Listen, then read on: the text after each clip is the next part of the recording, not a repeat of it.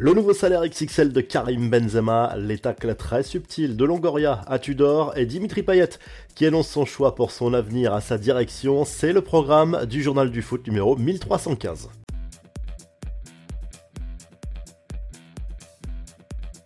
Affaire conclue pour Karim Benzema, l'attaquant français a bel et bien signé son contrat avec le club saoudien d'Al Ittihad avec lequel il évoluera la saison prochaine. Benzema a finalement signé pour trois saisons. On parle de 100 millions d'euros de salaire par an, soit un total de 300 millions d'euros à la clé.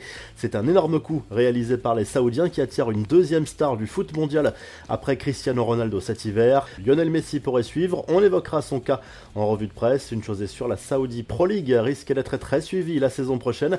D'autres stars sont également attendues à l'image de Sergio Busquets, Jordi Alba, Luka Modric et pourquoi pas les Français Hugo Lloris et N'Golo Kanté.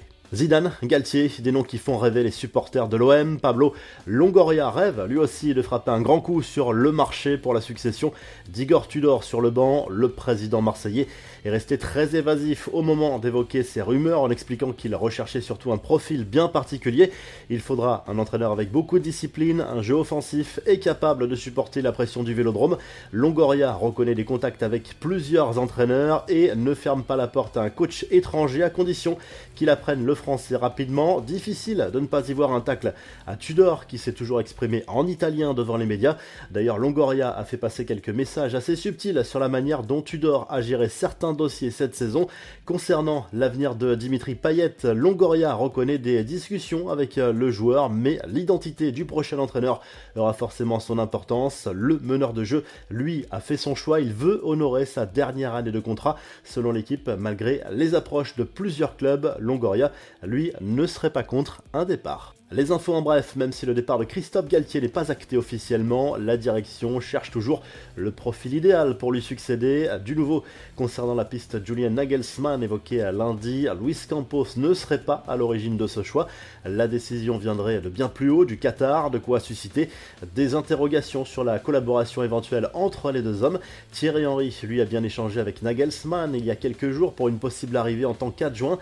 Selon RMC Sport, Luis Campos ne se sent pas en et s'active toujours sur le marché des transferts avec les arrivées notamment de Manuel Ugarte et Marco Asensio. Enfin, la retraite pour Eden Hazard, c'est possible selon Marca. L'ancien international belge envisage bel et bien de raccrocher les crampons à seulement 32 ans.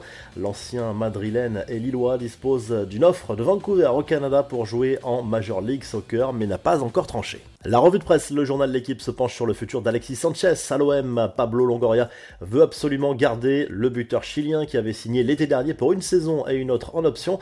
Le principal intéressé reste très discret sur son avenir. Le président marseillais, lui, compte visiblement lui proposer une revalorisation salariale. En Espagne, le journal Marca évoque la piste Alfonso Davies. En plus d'Harry Kane et de Jude Bellingham, le Real Madrid se verrait bien accueillir le latéral canadien cet été et sonde le Bayern Munich sur la faisabilité d'un tel transfert. Le journal Sport revient sur les derniers éléments du dossier. Léo Messi, son père et agent Jorge Messi s'est entretenu lundi avec Johan Laporta pour ce qui ressemble à une ultime tentative de rapprochement. Messi veut revenir au Barça selon le père de l'Argentin, mais le club Laograna a-t-il réellement les moyens d'accéder aux exigences du champion du monde? Réponse dans les prochaines heures, à en croire le père du joueur.